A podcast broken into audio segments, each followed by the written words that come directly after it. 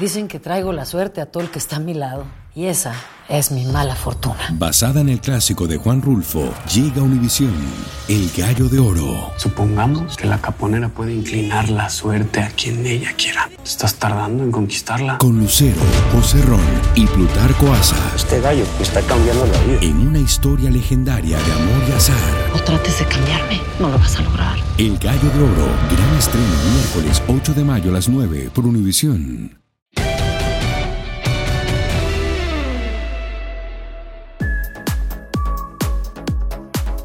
Bienvenidos a En tus zapatos, un nuevo episodio con Geo González y La Monsalve. Le vamos a dar la bienvenida a una gran atleta, a una esgrimista que hoy nos va a llevar por toda la historia pues, de su vida profesional y, de cómo se ha convertido eh, en una atleta de alto rendimiento. Bienvenida Paola Pliego a En tus zapatos. Hola, mucho gusto. Cuéntanos cómo, cómo, cómo, te, cómo has estado, cómo ha sido para ti, ha significado para ti esta, esta pandemia y todo este año que ha sido tan diferente para el resto del mundo. Pues creo que para mí es de las pocas personas a las que no ha cambiado tanto su vida. ¿eh? Normalmente lo que yo hago es entrenar y, y, nada más, y pues es lo que he seguido haciendo. Eh, sí ha sido un poquito diferente que no hemos tenido tantas competencias, entonces ha sido eso un poquito más más difícil porque entrenas y entrenas y no sabes para qué. Entonces eso ha estado un poco um, complicado, pero aparte de eso, pues creo que, um, que sabiendo lo mal que lo están pasando otras personas, yo no me podría quejar. Paola, cuéntanos dónde estás eh, y qué ha significado tu vida en estos momentos. Has cambiado de países, eh, has tenido la oportunidad de estar en Italia, hablas italiano, en Estados Unidos hablas inglés, ahora Cuéntanos dónde estás y, por qué estás ahí. Ahorita estoy en Francia, eh, en Orleans. Eh, pues vine aquí siempre buscando el mejor lugar para entrenar. Entonces aquí tuve la oportunidad de venirme y entrenar aquí y decidí tomarla. Eh, estaba antes en Italia, decidí venir aquí. Eh, el esgrima es un deporte que es muy eh, europeo, entonces siempre tienes que estar buscando poder entrenar en un lugar en el que vayas a subir de nivel y en el que esté el nivel más alto. Entonces es por eso por lo que estoy aquí.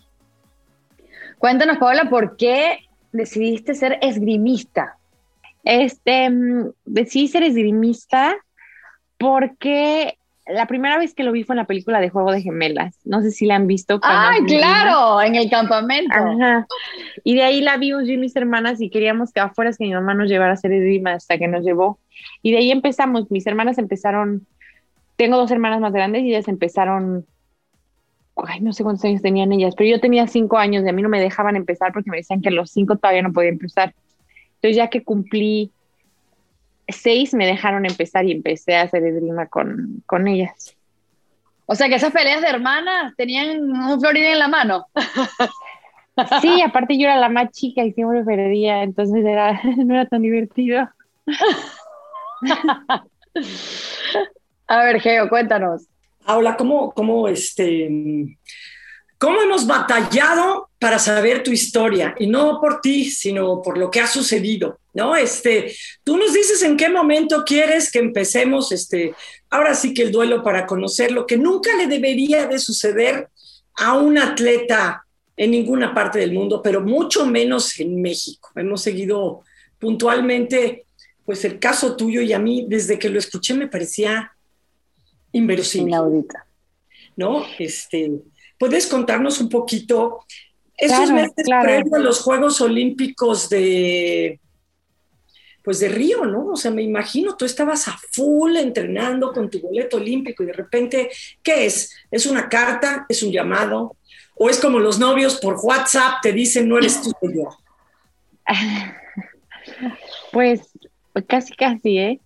O sea, yo estaba, justo era el mes antes de las Olimpiadas y pues yo dije, no, si voy a ir, voy a ir. me va-". Y aparte, o sea, yo estaba en, era alguien que venía de acabar siendo la primer lugar del, del mundo en juvenil y era como que estaba yo subiendo, era como que la que iba a llegar a las Olimpiadas y era la, la que era como que la, iba, la que iba joven a, a dar una sorpresa.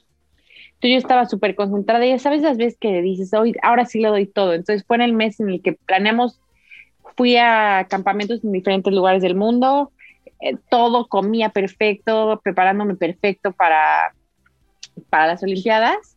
Y la última semana, porque cada semana hacíamos un entrenamiento en diferente, o sea, el mes antes de las Olimpiadas, cada semana teníamos un entrenamiento en un lugar diferente. La primera semana fue en Italia, la segunda en Alemania, tercera otra vez en Italia y la cuarta estábamos en Houston, en Texas. Entonces estoy ahí y me despierto un miércoles antes de entrenar a las 7 de la mañana, me despierto y checo mi mail y veo que tenía un mail que decía como urgente, confidencial. Y yo dije, Ay, pues X, o sea, luego lo abro porque mm, yo creo que no es nada, o sea, yo creo que es... Un spam. Yo creo que... Ah, no, yo pensé, yo creo que se lo mandan a todos los atletas, o sea, yo pensé, y lo primero que se me ocurrió fue, yo creo que es algo que le mandan a todos los atletas antes de las Olimpiadas. Y yo dije, obvio, es un como día no al doping. No pensé nunca que fuera, o sea, no a las drogas. Yo no pensé que, que era algo así. Después lo abrí y en cuanto me di cuenta de lo que decía, pues, ¿qué haces? Te quedas como, ¿Qué como decía? es, ¿qué decía? Decía, es, me acuerdo perfecto que hasta cuando lo empecé a leer ni lo acabé de leer, porque decía, eh, te queremos informar que estás temporalmente suspendida porque en esta competencia se encontró y ya ni siquiera vi, o solo vi temporalmente suspendida y, no la acabé de leer. Y en ese momento le traté de marcar a mi mamá, pero no me contestó porque era muy temprano. Había, había creo que una hora de diferencia con México o algo así, a las seis de la mañana. Entonces le hablé a mi mamá y no me contestó. Y yo así, uy, no me contesta. Y yo tenía una de las del equipo de, de, de Estados Unidos, era una muy, una muy, muy buena amiga mía. Entonces fui corriendo con ella a su cuarto a este a enseñarle el mail. Y ella ahí me dijo como, uff, o sea, no es este, o sea, ella me dijo como, Ya valiste en inglés. no, no me dijo ya va lista, al contrario, ella me dijo como, no, no es cierto, o sea, vamos a buscar una solución, enséñamelo bien, tiene que haber una solución, no es posible, o sea, no es posible lo que está pasando, no te preocupes. Y yo le dije, pero es que, ¿qué solución puede haber? Eh, pues, yo creo que no hay, no hay este, no hay solución. Y me dijo, no, claro que hay solución. Y hasta abajo en el mail decía como, traía unos archivos adjuntos. Y en el archivo adjunto hay una carta en la que dices, A, acepto lo que hice y quiero eh, explicar por qué lo tomé y quiero defenderme. O B, no acepto el resultado y quiero abrir mi prueba B y niego que, me lo, que lo que encontraron adentro de mí es- está ahí bajo mi conocimiento. Entonces yo marqué B, luego, luego y lo mandé. Que normalmente pues, te tienes que preguntar a un abogado antes de hacer eso, pero yo no lo pensé. Y dije, yo no lo hice, no me va a preguntar a nadie, punto, no lo hice lo mando. Entonces lo mandé y de ahí me fui a México eh, y encontré a mi abogado, que es mi abogado ahorita, porque no me acuerdo cómo llegué a él. Él era, creo que le había dado una clase de, de Derecho del Deporte a una de las hermanas de mi, a las amigas de, mi, de mis hermanas. Y entonces, luego, luego, pues fui con él. Y en el momento en el que fui con él, la de ver, la, este, es más, creo que salí de la reunión con él, justo antes de ir con él, la noticia se hizo pública, pero así de que me llegaban notificaciones en, en mi teléfono como nunca antes me han llegado. Y yo dije, como, pues, ¿quién lo dijo? Porque en el mail se lo veníamos con copia yo, el laboratorio de la CONADE y la Federación Mexicana de Esgrima. No hay forma de que nadie lo sepa más que si ellos le dijeron a alguien. Entonces, este, de ahí, pues, em- empezaron a salir noticias de Paola Pliego no, no va a las Olimpiadas por, este, por doping así. Y era como que, o sea, ya asumían que ni siquiera se habían esperado que abriera la prueba bebé, nada, ya sabían, ya era como que, ya, ya este, ya asumían que, que había pasado lo peor.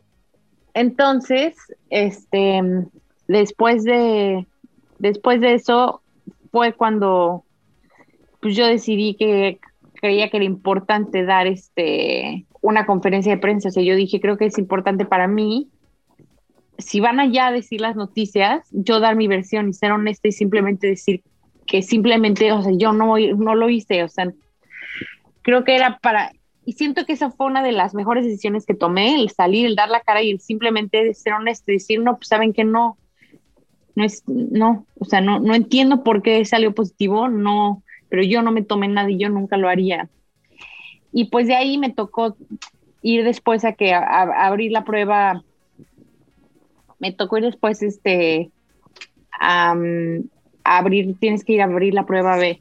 Y de ahí pues este salió este lo mismo, lo mismo que había salido en la en la en la A y de ahí pues ya supe que no que no me que no iba a las olimpiadas y me quedé eh, pues creo que lo tratas de escaparte de las Olimpiadas y es imposible cuando están pasando, no lo, no lo logras hacer. Y pues así estuve unos, unos, este, todos los días, nada más veía las, las cosas en la tele, trataba de alejarme de la situación. Y un mes después me llega otro mail diciendo, ¿sabes qué? Fue un error.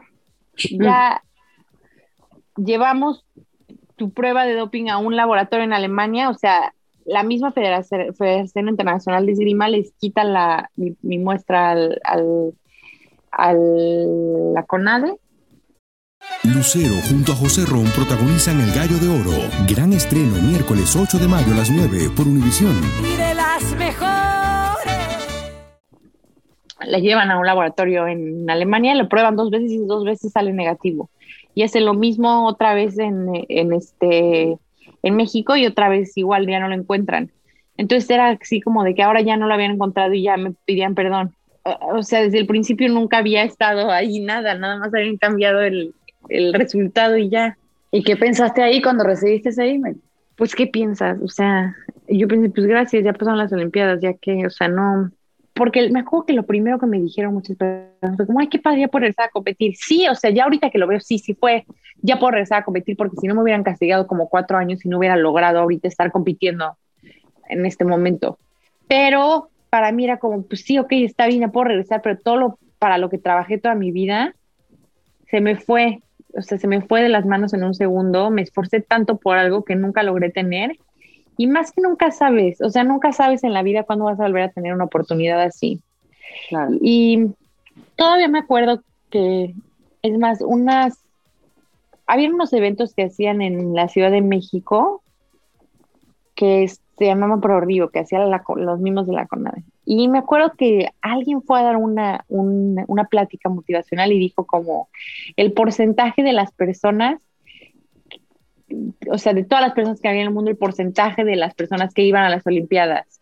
Y me acuerdo en ese momento lo especial que me sentí, todo eso, eh, ese sentimiento y ese orgullo que tienes de que algo por lo que has trabajado toda tu vida, que lo vas a lograr y te sientes de verdad especial, ya me lo, o sea, ya me lo habían quitado, ya era, ya era como, ok, está bien. Yo ya sabía, no necesito un mail que me diga que yo no lo había hecho porque yo ya lo sabía, gracias por decírmelo, pero este. Pues eso hubo, un trato hacia ti que no fue justo. O sea, primero, no es justo que te digan que diste positivo una sustancia que no existía. Después hubo otro trato muy injusto en que no te, no te registraban a las competencias. O sea, ¿cómo? Eso fue después, eso fue después. Es que lo que pasó fue que ahí, eh, cuando yo, o sea, ya terminó lo de me dijeron puede regresar a competir y yo dije, ok, está bien, pero pues no se va a quedar así. O sea, no, no es como que no pasó y ya. Obviamente tengo que buscar el, o sea, primero dije, tengo que, tengo que afuera demandar al laboratorio. Y eso lo hice porque algo que para mí era súper importante hacerlo porque era por respeto a mi carrera, por respeto a todo lo que yo había sacrificado. Para mí fue, no pueden hacer algo así, pensar que no hay consecuencias de la ley, porque hay consecuencias. No puedes hacer cosas ilegales y esperar que porque eres alguien que tiene el control sobre una persona no te va a demandar. Y eso era lo que, porque ellos tenían el control sobre mí, de que ellos me escribieran las competencias y hacían las cosas, me apoyaban en mi carrera y todo. Entonces era como, estás demandando a tu jefe, más o menos.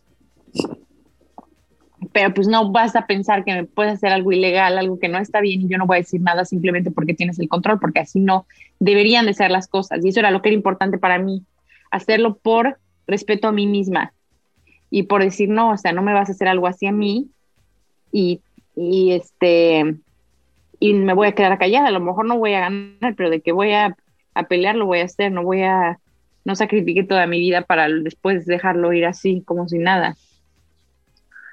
Y este, después de eso, eh, regresé después, porque ya las Olimpiadas fueron en agosto, luego en noviembre ya regresé a mi primer Copa del Mundo, pero no me estaba yendo tan bien, o sea, me iba más o menos. Entonces, como que yo, yo creo que pensaron, como, Ay, bueno, ya le va a empezar a ir mal en las competencias y luego ya solito se va a desaparecer el problema porque ya no la vamos a tener que escuchar. Pero cuando llegaron ya las últimas competencias, las más importantes, el campeonato centroamericano, el campeonato nacional, el campeonato panamericano, todas las gané. También el campeonato panamericano era la primera vez que la ganaba una, una mujer mexicana en esgrima. Y también por equipos, también lo ganamos. Entonces, después de ahí, después de esa competencia que las que gané todo, ya me dejaron de escribir a todas las competencias. Porque de ahí como que empezó a llamar un poquito la atención mi historia, como de lo que había pasado en, en, este, en las Olimpiadas y que regresaba otra vez a, a este, regresaba otra vez como exitosa después de todo lo que había pasado. Entonces de ahí como que dijeron, no, no está, no está tan padre que pues esté diciendo todo esto y pues me empezaron a dejar fuera de todas las competencias y nunca más. O sea, no está, tan, no está tan padre que nos quiera demandar y que además le esté yendo bien. Ahora, ¿cuándo, cuando tú tomas la decisión de, competir por Uzbekistán y, cómo es para ti eh, tomar esa decisión? Pues eso ya fue este, mucho después. O sea, dos años estuve luchando para que me trataran de dejar competir, no lo logré. Entonces, ya que me di cuenta que iban a empezar las clasificaciones a Tokio, dije, no, pues, o sea, o me cambio de país o no puedo competir. Entonces, o mis sueños o sigo luchando con ellos.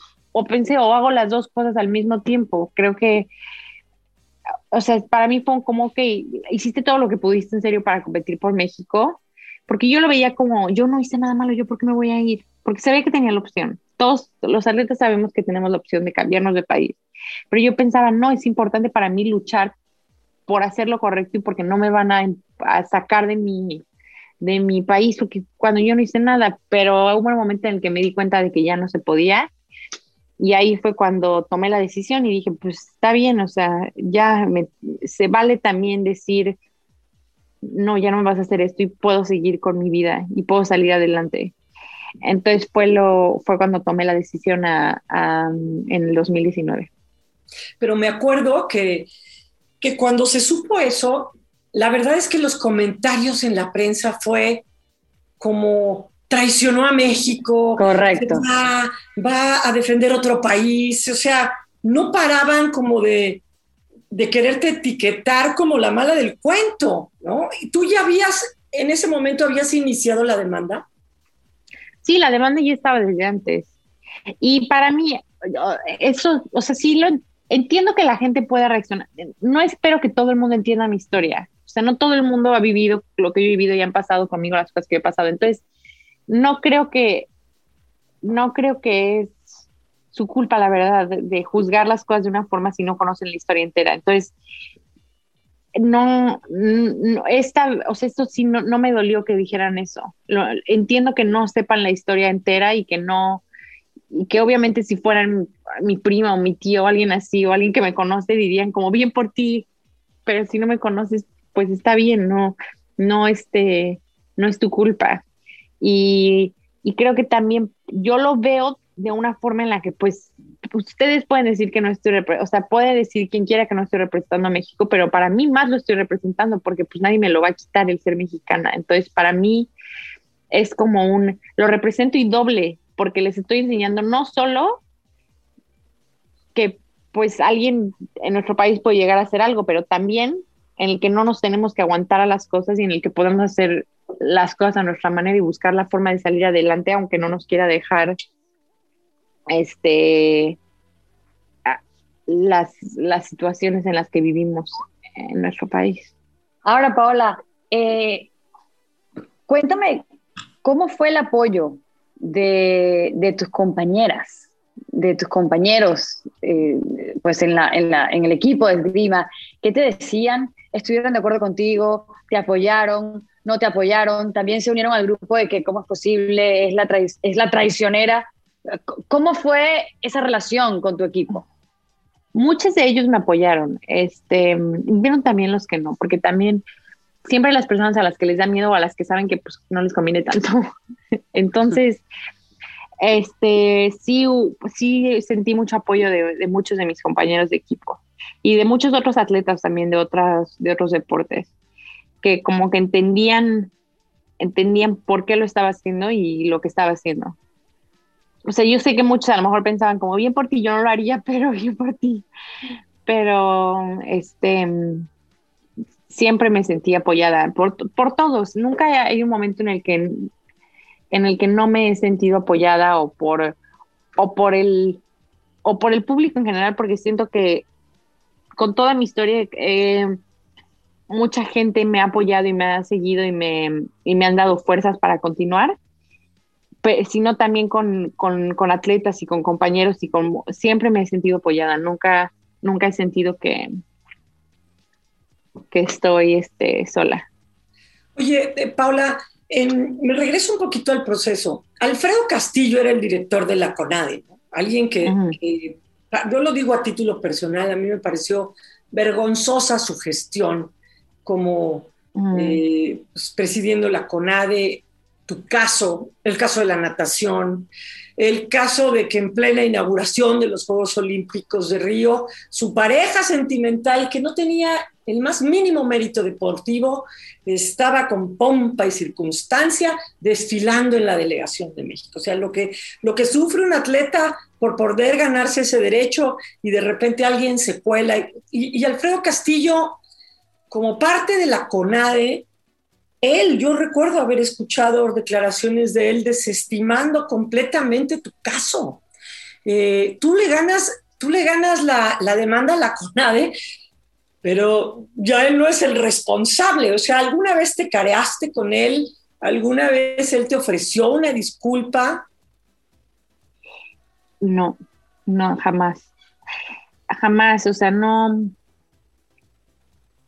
no, o sea, desde el principio no se portó nada bien en mi caso. O sea, es que es algo que para, mí es, nunca he querido que esto se vuelva como que algo de que yo tengo algo personal en contra de nadie, porque en verdad que no. Y no, no, siento como, no tengo ningún resentimiento personal en contra de nadie, pero de que yo pues si se porte bien conmigo, no. O intentó hacer algo para ayudarme, no. Este, al, simplemente parece que le, valió y ya, pero, pero más de eso no, no, he tratado, como que he tratado para no, para no, para poder superar las cosas más fácil y para poder más salir adelante las cosas, siento que no puedes tener, no puedes resentir a nadie en especial en, en las situaciones, ni puedes, este, ponerle cara a las cosas que te pasan. Entonces, trato de no, de no este, guardarle malos sentimientos a nadie, pero no, no se portó bien conmigo y no hizo mucho para ayudarme. Hola, ¿qué herramientas utilizó tu familia y, y tú misma para entender lo que te estaba pasando y para decidir y tomar acción eh, eh, y continuar con tu carrera? Pues yo este, siento que a veces en la vida te, sorprendes a ti mismo y no sabes cómo vas a reaccionar ante algo hasta que te pasa.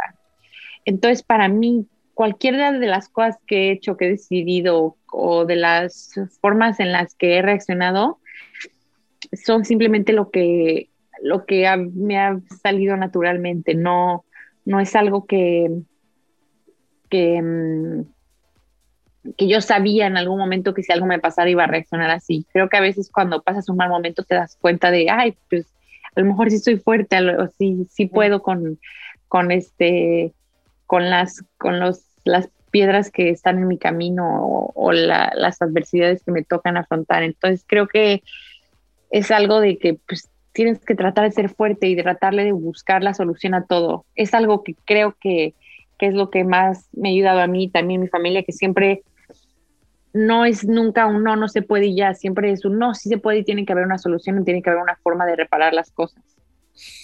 Fíjate, ahorita que platicabas, este, pues lo, que, lo que te hace decidirte por eh, cambiar tu nacionalidad, me acordé del caso de Becky Hammond. Ubican a Becky Hammond, es, una basquetbolista que ahora es directora técnica o parte del cuerpo técnico de los Spurs de San Antonio, ¿no? Convirtiéndose en la primera mujer en la NBA dirigiendo. Bueno, ella era muy buena en el básquetbol, pero nunca la llamaron a la selección nacional jugó la WNBA, era extraordinaria colegial en la WNBA y nunca la seleccionaron a las, para, para representar a Estados Unidos. Y ella decía, mi sueño es jugar unos Juegos Olímpicos. Se va a jugar a la Liga Rusa y en Rusia le dicen, si te haces rusa, tú eres parte de la selección nacional rusa. Y ella toma la nacionalidad rusa y va a los Juegos Olímpicos de Beijing y previo a eso, una comentarista de, de básquetbol muy famosa la llama traidora.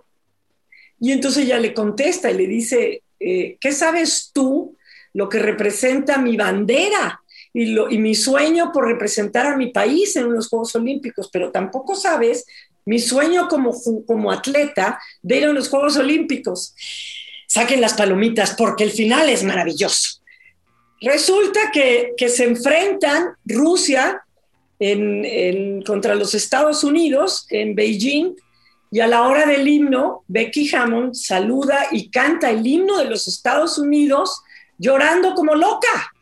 Y después pierde contra Estados Unidos porque todo el mundo ha perdido contra Estados Unidos en el básquetbol femenil, ¿no? Pero un poco ahí llegó a conciliarse. Tú enfrentaste, tú recién que te hiciste uzbeca, te enfrentaste en un torneo a una mexicana y perdiste. ¿Cómo fue esa experiencia?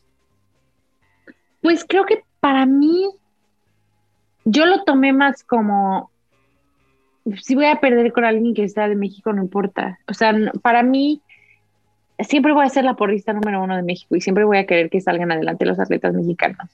Entonces, para mí fue un como, así es el deporte, a veces nos toca perder, a veces nos toca ganar y si voy a perder, pues eh, que sea contra alguien de México, mejor. Entonces, eh, fue algo que lo vi como, bueno, pues está bien, no, hoy no fue mi día no me tocó, será la siguiente, obviamente si me vuelve a tocar contra ella le voy a querer ganar, no estoy diciendo que quiero perder contra personas de México, pero siempre va, voy a sentirme feliz de, que, de ver a México teniendo resultados y de, y de que salgan adelante y de que les vaya bien. Entonces, yo lo vi como, yo lo vi de esa forma. ¿Qué tan ¿Qué tanto has querido indagar, formarte, unirte a la cultura uzbeca? Porque eres la, la uzbeca más mexicana, pero, pero la mexicana más uzbeca también vas a ser, o sea, ¿cómo has trabajado para conocer un poco más su cultura, para entender un poco más y, y de alguna manera arraigarte a, a, esta cultura deportiva? Pues es un país que es más o menos una mezcla de un poquito de todos los lugares. Entonces me toca que estoy la que es diferente, pero todos son diferentes. Entonces no soy, no soy la más diferente de todos. Entonces, pues también es un país que no es un país tan de tanto tiempo, era parte de la Unión Soviética, es un país que no lleva tanto tiempo siendo este, independiente. Entonces, pues me toca simplemente como siempre a, tratar de, pues ahora yo estoy parte de su país, entonces yo tengo que aprender cómo hacer las cosas. Yo tengo que tratarme de adaptar a cómo, cómo ellos ven las cosas y creo que siempre es bonito ver el mundo y, las cosas a través de los ojos de alguien más y eso siempre te toca cuando conoces una cultura diferente te das cuenta de muchas formas en las que ven la vida que son 100% diferentes a como la vemos nosotros. Y eso es algo que siempre me ha gustado, que me encanta porque siento que así aprendes muchísimo. Y es lo, todo lo que hago cuando, cuando estoy ahí, aprender y, y tratar de, de, yo adaptarme a ellos y de que ellos se sientan cómodos teniéndome ahí, porque al final del día ellos me están dando una oportunidad que si no fuera por ellos no tendría. Entonces simplemente trato de estar agradecida y adaptarme a, a ellos. Pero ellos también tienen un selectivo para nombrar quién va a representar a su país en Juegos Olímpicos. Le estás quitando un lugar, hay un selectivo contra este, esgrimistas sus becas. Sí, sí, hay competencias nacionales y pues, este, y pues ya este, así es, o sea, yo soy parte de ellas, ya, ya soy también de ahí. Entonces me toca ir a las competencias y me toca ganarme mi lugar como a todas ellas. ¿Y sí te las sonaste a todas? Pues lo intento. intento. Cuéntale a, pues a la audiencia, al auditorio, Paola, em, ¿vas a estar en Tokio? Eh, ¿Cuál ha sido tu proceso o por qué no vas a estar en Tokio? No, para, para las Olimpiadas de Tokio ya me cambié demasiado tarde, o sea, ya habían empezado las competencias de calificación, entonces me tocó muy pocas competencias de calificación. Y yo pensaba que de todas formas, aunque me quedaban como dos o tres, iba a lograr hacer el milagro y, y este, y calificar, pero no, no, me, no me dio el tiempo. Entonces, pues ahora ya estoy ya con el objetivo en, en este en París, ya, ya poniéndome la idea de que esas son mis Olimpiadas y que a esas me va a tocar ir. Y pues estoy entrenando para eso. ¿Qué, qué, necesita tu carrera para eso? ¿Vas a tener cuántos años? Y eso en esgrima opera a favor de un atleta, porque bueno, en, en gimnasia, a lo mejor una gimnasta de 25 años dice, pues son son contadas, ¿no? O a lo mejor cerca de los 30, pero por ejemplo, una voleibolista de 30 años está en plenitud, ¿no? En esgrima, ¿cómo es? Es lo mismo, más, o sea, yo voy a tener 29 años para, para, para París, y pues en esgrima no cambia mucho la edad. Hay todavía, o sea, hay esgrimistas que han ganado medallas en las Olimpiadas a los 40 años. Entonces, la edad no es algo que me tenga ni que me tenga preocupada o, o nada. Es más como de, uff, espero tener este, la fuerza otros tres años por si me vienen más cosas malas, más de, más de, de, de la edad. Pero pues hasta eso, yo diría que los mejores años de una feminista sí deben de ser los 28, 29, por ahí. Yo también creo. Bueno, cuéntanos un poquito cómo es Paola, eh, ya saliendo un poco de, todo ese inconveniente que te pasó en tu vida y que obviamente marcó tu carrera profesional, pero cuéntanos cómo es Paola Pliego, pues la amiga, la hermana, la hija, eh, estás viviendo en Francia en estos momentos, has estado prácticamente la pandemia alejada de tu familia, cuéntanos un poquito cómo eres fuera eh, cuando no estás vistiendo como escribista. Pues soy alguien, yo me describiría como que soy muy alegre, me gusta cocinar en mis tiempos libres. Em, este, pues no sé, yo diría que soy extra amigable, así me describiría a mí, como que soy muy apegada a mi familia. Si así me describiría como hermana, soy la más cariñosa de mis hermanas, siempre quiero estar con ellas. Y, y pues no sé, no sé cómo describir a mí misma, yo creo que sería así. Eres, Qué difícil, ¿verdad? Cuando le preguntan a uno cómo se describe. Pero, por ejemplo, eres, eres pegajosa, eres, eres esta hermana de acompáñame, nunca quieres estar sola, ándale, vamos aquí, ve tú sola, ay, no, ándale, acompáñame, vamos a la tienda, vamos a esto, vamos a. O tú eres más independiente. No, a eso sí me ha tocado a mí ser independiente desde que tengo 15 años. Entonces soy más independiente que hago las cosas solas pero me gusta también estar con mis hermanas y como casi nunca estoy con ellas, me gusta pasar tiempo con ellas, me gusta tener tiempo con mis hermanas, pero también soy alguien a quien aprecia también estar sola de vez en cuando, aprecio mucho tener tiempo para leer, para, para como que siento que doy muchísima energía a las personas a las que quiero, pero a veces necesito como que un tiempo sola como para recargarme y sentirme lista para, para todo. Como que hay veces que sí salgo con mis hermanas o con amigos y les platico y estoy aquí, y luego me siento agotada y digo, no, ya me toca encerrarme sola otra vez para rellenarme de energía otra vez. ¿Qué tipo de, qué tipo de libros te gusta leer? Me gustan, me gustan más los libros de filosofía que las novelas. o, o es, sí, me iría más como por libros de filosofía y de psicología y de cosas ahí que, las novelas, pero también me gustan algunas, algunas novelas. Oye, platícanos un poco de, tu modalidad. O sea, ¿cuánto pesa el sable, ¿cuánto pesa el traje? ¿Sudas como loca? O es, perdón, ¿es espada, es sable? Porque, bueno, hay diferentes Eh. modalidades de esgrima, ¿no? Pero la- el, el casco este lo usa solo para esgrima o también a ir a recoger miel para que no te piquen las abejas. Este, cuéntanos un poquito lo difícil que es estar dentro de los zapatos y del traje de esgrima, ¿no? Pues no sé exactamente cuánto pesa un sable, la verdad, ni el de traje. O sea, sí pesa un poquito, pero no tanto, ya que lo traes. O sea, como lo uso todos los días de mi vida, ya para mí no es, Sí. eh, no está nada. Y hago sable. Y pues es, es que es como tu segunda piel, ya lo traes todos los días, todo el tiempo, que se te olvida que lo traes puesto. Entonces, no, eso sí no, no, no lo noto. Y es, es Pero- difícil ver a través del, del casquillo ese. Es que a lo mejor para ti sería difícil o para alguien, pero ah, para mí estoy acostumbrada. O a lo mejor te toman unos dos, tres días y luego ya te acostumbras a ver a través como de las rejitas. Es como, o sea, para mí es como si no trajera nada. Y Pero alcanzas a ver, y alcanzas a ver el sablecillo de la otra, así que se mueve. ¿Cómo sabes por dónde viene y dónde la quitas? Pues siento que ya es instinto de toda la vida también. Es que todo es algo que yo pienso y que tengo muy claro. Cada día que entreno pienso, es que no manches, en serio sí hago y entreno tanto esto todos los días. ¿Cómo hago estas cosas que es dificilísimo lo que estoy haciendo, pero como lo hago todos los días ni me doy cuenta de, de, de cómo lo estoy haciendo, de cómo yo ya sé a qué lugar me van a tocar, dónde tengo que parar, cosas así que ya, lo- que ya lo sabes por, por instinto. Porque además iniciaste a los seis años, ¿no? Nos estabas comentando al inicio, pero cuéntanos un poquito más esa historia de que no solo Paola es esgrimista, también tus hermanas son esgrimistas y creo que la chiquita Eran, eran. también. Ok, la Sí. chiquita también Mi- está siguiendo tus pasos. Entonces, ¿qué, ¿qué pasó en esa casa que todo el mundo quiere ser esgrimista? Pues mis hermanas más grandes, ellas dos dejaron de hacer esgrima cuando tenían como 15, 16 años y mi hermana chiquita todavía sigue, sigue este, haciendo esgrima. Eh, y pues es padre que, que quiera hacer lo mismo que yo.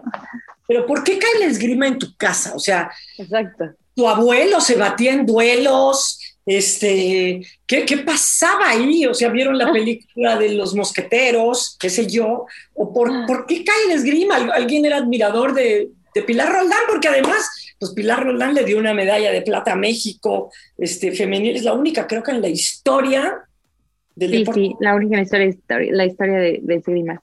No, pues mis hermanas lo empezaron a hacer y mi mamá también empezó con nosotros y luego de ahí mi mamá empezó a ser entrenadora de esgrima. Entonces empezó a volver algo como de toda la familia.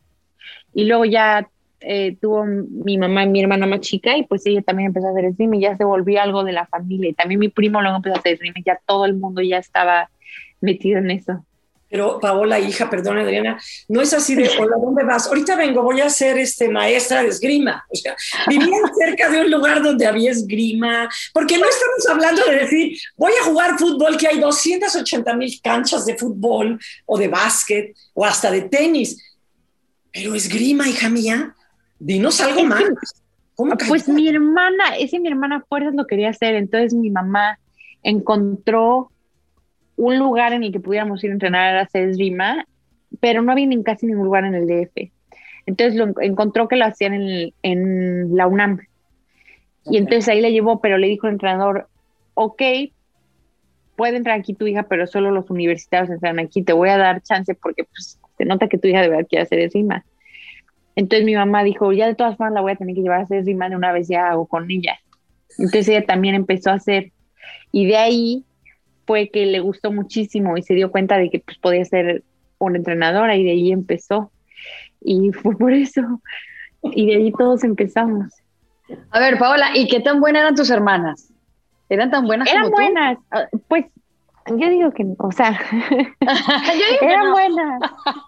Eran buenas, pero ellas se salieron. O sea, en el momento en el que estaban en su mejor momento, en el que podían haber llegado a ser muy buenas, se salieron. En cambio, yo en ese momento, en la misma edad, yo me fui a Estados Unidos a entrenar con, con el entrenador que era la entrena, el entrenador de la campeona olímpica del 2004 y el 2008. Me fui ahí en el 2010. Entonces, ellas se salieron justo en ese mo- en el momento en el que yo decidí, no, yo ahora sí lo quiero hacer en serio. Oye, ¿qué, qué- dinos algunas palabras en uzbeco. ¿Ya has aprendido algo del idioma o no? Nada, nada.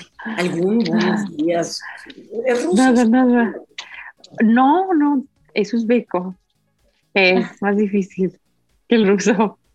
O sea, si les hablas en ruso te entienden, pero no hablo ruso. Y si les hablas...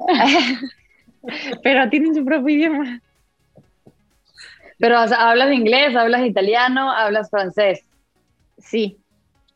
Hablo inglés, hablo italiano y hablo francés. Mi francés es mi peor, mi peor idioma. ¿Ah, ¿En serio? pero tengo un acento muy feo, sí. No te preocupes, si nosotros nos hablas en francés, nos va a parecer hermoso igual la Georgia. Así que lúcete.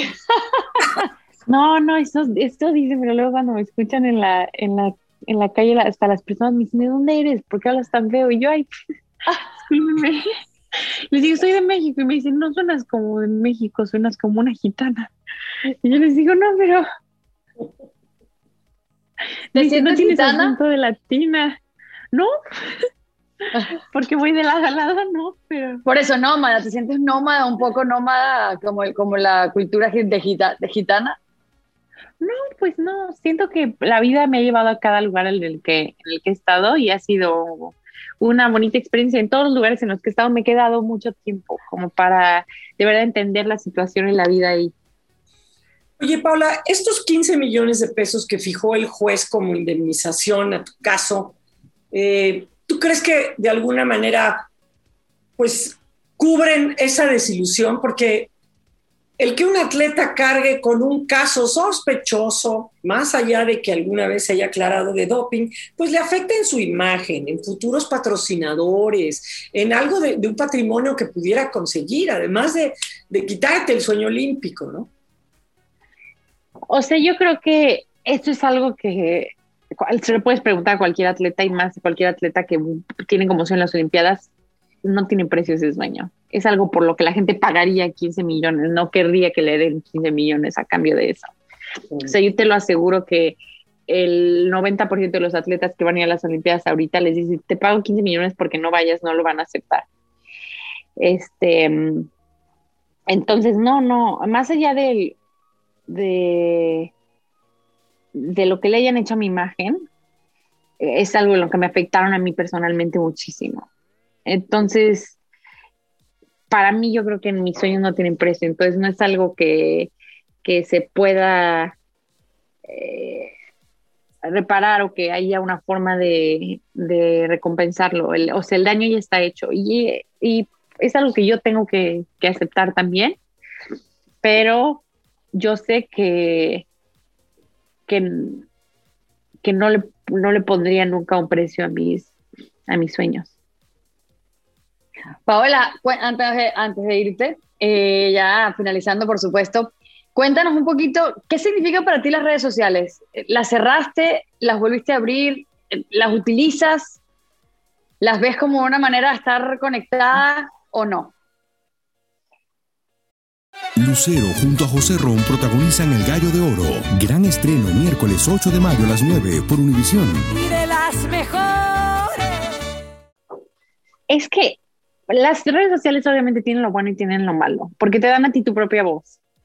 Si yo quiero salir y yo quiero dar mis propias declaraciones en Twitter, lo puedo hacer. Si yo quiero decir que algo pienso que estaba, lo puedo hacer. Y es algo que antes no tenía la gente. Entonces es algo que tenemos que agradecer. El, el tener nuestra propia voz el poder dar las noticias a nuestra forma y poder salir y nosotros decir lo que queremos es algo que tenemos que agradecer. Pero como en todo en la vida, creo que alguna vez las cosas a veces tienen también su lado feo. Entonces yo trato de, no sé, no te puedes tampoco meter tanto en las redes sociales porque también la mayoría de las cosas que vemos no son reales. Entonces tienes que buscar la forma en la que puedas poner cosas en redes sociales en las que estés ayudando más que perjudicando. Y creo que eso es en lo que tenemos que estar atentos todos y más las personas a las que a las que la gente te sigue o te escucha en redes sociales, tienes que estar muy atento a qué es lo que dices y a qué es lo que, lo que das y aportas al mundo, porque es muy fácil aportar cosas malas también como es aportar cosas buenas. Eh, Paula, cuéntanos algo vergonzoso, ándale. ¿Algo, ¿Algo vergonzoso? Ay, tengo muchas historias vergonzosas. tengo muchísimas. No, algo así que dices, no sabe nadie, pero se los tengo que contar, un, un gusto penoso, algo vergonzoso, un osazo. Algo, hija, alguna carnita, venga. Es que, a ver, a ver, es que tengo muchas historias vergonzosas. Venga, las que hago todos los días. Pero si quieres, piénsate con más. Todos los días hago algo que no debería de. Este. No sé, en una competencia una vez estaba el video, el live stream, y me caí al piso. Y yo pensé que nadie me había visto, pero luego mis hermanas tenían. ¡Ay, también en otra competencia! Ven que luego cuando lo había un. El árbitro era coreano. Entonces como que te hacen una como reverencia cuando terminas, pero yo pensé que me quería dar un beso en el cachete porque pensé que estaba despidiendo de mí. Entonces lo abracé y le di un beso y me empujó como, ¿qué está haciendo esta loca? ¿Por qué me está besando? Y ahora cada vez que me ve de lejos nada más me dice como, no te me acerques o me beses. Se sintió abrumado por ti. Es la Sí, mejor. me sintió atacado. Es se sintió- la mejor que he escuchado. Es la se sintió mejor atacado que por mí. Aparte yo todavía pensé, a lo mejor nadie me vio, pero todos mis compañeros de equipo me vieron, todo el mundo me vio. Me dijeron, ¿qué le hacías al pobre hombre? Y yo, discúlpenme. Sí que- sí que quería dar un beso en el cachete, no sé. Pau, antes de despedirnos, ¿tú sientes que México te falló? Yo nunca diría que México me falló. Pues, no sé, es que yo trato de creer que las personas que me fallaron no son para nada México. Creo que es una tristeza que hayan personas que sean como directivos del deporte, cosas que, que no están ahí para ayudar en los intereses de los mexicanos. Pero para mí, pues yo veo a México como mi familia es México, para mí yo soy México, para mí son las personas, no los directivos ni la gente que hace las cosas malas. Entonces, para mí, esas personas nunca me fallaron, la gente que me está apoyando nunca me falló. Eh, Fue el sistema y cómo las cosas están lo que me falló, pero eso no es culpa de México ni de los mexicanos, eso es culpa de, de pues, eso ya no me toca a mí decidirlo, pero ya es algo más allá que está, que está fuera de nuestro control. Bueno, ahorita creo que es algo por lo que podemos mejorar y podemos trabajar por mejorar todos juntos, pero ahorita está fuera de nuestro control. Qué pena me da. Estás diciendo unas cosas padrísimas y yo sí Sí. me la risa, imaginándome El coreano. No, Eso es horrible cuando me pasó uno de eso. Sí, pero a mí me pasan ese tipo de cosas muy seguido. Ay, Sin duda alguna, Paula, que, que, que sí, la dirigencia deportiva vuelve a fallarle a un atleta en este país, eh, no solo a ti. Tenemos una larga historia. Alguna vez hacíamos un ejercicio en un programa de radio y decíamos, es que es como jugar basta. ¿Se acuerdan del, del, del, del juego Claro. basta? Entonces yo decía, "Empie- empiecen a decir una letra. Y yo digo basta. Y decían G, gimnasia. Y decíamos, la vez que le fallaron a esto en las acreditaciones, ok, va la otra, B, boxeo. Y en la que C, ciclismo, no les llevaron, no, no registraron a la campeona mundial, no llegaron las bicicletas, en atletismo no les daban los viáticos, tenemos una, una vergonzosa cadena de pues de hechos muy desafortunados en donde los directivos le han fallado una y otra vez a nuestros atletas y platicando contigo compruebo de qué están hechos nuestros atletas. Siempre he pensado que nuestros atletas primero demuestran y luego los valoran. Cuando tendría, cuando en otros países los van valorando desde que tienen este, el empaque los apoyan hasta que lo logran, ¿no? Y pues en la partecilla que me toca a mí, pues una disculpa y además agradecerte que pese a todo mantengas el entusiasmo por el deporte. El que todo esto no te haya hecho abandonar el deporte, habla de lo que significa el deporte para ti y en tu vida. Pues sí, yo creo que el deporte nos cambia a todos la vida. Eh, en una forma positiva siempre, hasta si hay cosas malas, siempre acaba siendo una forma positiva. Porque yo para mí siento que, que mm, sí le he pasado, he pasado muchas cosas difíciles con el deporte, pero eso no fue lo que, lo que afectó nunca mi vida. Entonces, siempre con el deporte voy a estar agradecida. Paola, gra- agradecerte también por haber tomado pues esta llamada, estar con nosotros en tus zapatos. Eh, realmente vivimos eh, cada uno de tu proceso. Eh, gracias, gracias por ser tan resiliente y además por no convertirte en víctima y, tú misma seguir luchando y, seguir tratando de, de buscar el desarrollo de tu carrera profesional. Creo que eso te hace aún más campeona. Gracias por haber estado con nosotros en tus zapatos. Por el momento nos despedimos. Geo González, Paola Pliego y la Monsalve. Estamos out.